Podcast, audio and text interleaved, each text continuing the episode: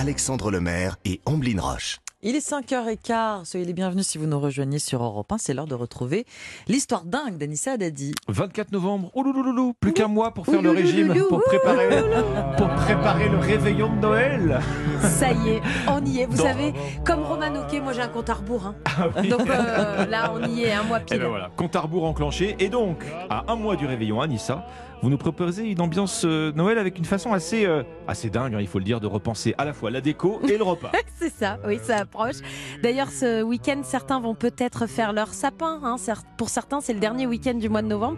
Alors, en 2022, pourquoi ne pas penser éco, mais pas que? Tiens, d'ailleurs, quel type de sapin vous utilisez, vous, Ombline Un verre Naturel, plastique naturel.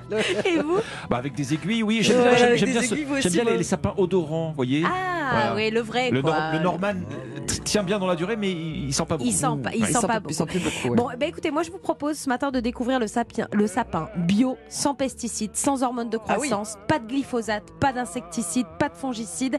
Alors oui, parfois ces sapins ont un côté vert clair, un côté vert foncé, ils ne sont pas uniformes qu'on peut le voir par endroits, mais en tout cas, en- après vos fêtes, vous pourrez redonner ce sapin, il sera replanté et si ça s'étend après, vous pourrez aussi tenter une nouvelle aventure avec ce nouveau sapin et je vous propose une autre aventure Oh, aujourd'hui Oui, oui, oui. de le manger votre De sapin. le manger. Comment ça De le manger, j'imagine.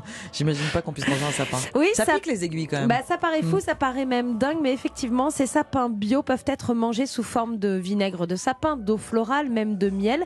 Votre beau sapin de Ah. 2022 s'invite aussi dans votre assiette. Bon, euh, ça c'est c'est pour les produits dérivés, mais vous nous dites qu'on peut cuisiner euh, du sapin, Bah, sérieusement, bah, Anissa? Bien sûr, évidemment, je suis très sérieuse. Vous voulez quelques exemples, quelques recettes. Allons-y, allez. Bon, déjà les épines de sapin, elles peuvent remplacer et compléter les herbes aromatiques dans vos plats.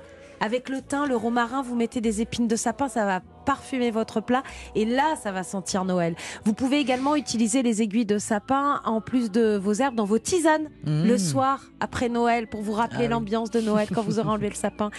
En plus des aiguilles de sapin, comme l'huile essentielle, c'est recommandé dans le traitement des maux de gorge. Ah bah c'est avez- bien connu les aiguilles contre les maux de gorge, c'est c'est tellement évident. vous avez mal à la gorge, Alexandre. Vous faites une petite tisane d'épines de sapin et tout est mieux. Réduite en poudre, les aiguilles donnent de l'acidité dans vos pâtisseries. Oui. Petit gâteau au yaourt, poudre d'aiguille. Ça devient magique. Bon, autre recette avec les, les pousses et les bourgeons confits au sirop. Les Canadiens connaissent ça très Oui. bien. Ombline, vous connaissez très bien le, le Canada. Eh bien, eux, ils connaissent. Je vous propose, allez, le petit dessert du Nouvel An. Ah. Noël est passé. Je vous propose une crème glacée au sirop de bourgeons de sapin bio. Donc, vous faites d'abord, vous prenez vos, vos bourgeons de, de sapin bio. Mhm. Toujours, il faut que le sapin soit, soit bio. Vous les avez fait confire pour 6 personnes. Vous versez 60 centilitres de lait concentré non sucré dans un saladier, 30 centilitres de sirop de bourgeon de sapin. 30 centilitres de crème fraîche entière liquide et 15 centilitres d'eau minérale. Vous ajoutez 3 cuillères à soupe de sucre, de sucre glace, 3 cuillères à café de maïzena. Vous mélangez avec un fouet, hop, dans la sorbetière et vous avez une glace onctueuse au goût de sapin de Noël pour votre Miam, miam. dessert. On met peut-être la recette sur le Facebook euh, Bien sûr, Matin je vais Comme mettre ça, ça tout ça. facilite les Oui, choses. sur la page du Sans 5 problème. Ouais, exactement. Merci beaucoup, Anissa Dadi. On parlera météo dans 30 minutes, dans un quart d'heure, un peu moins. Pas de neige encore. hein. Euh, en montagne, si. En montagne. En montagne, sur les Alpes et les. Pyrénées.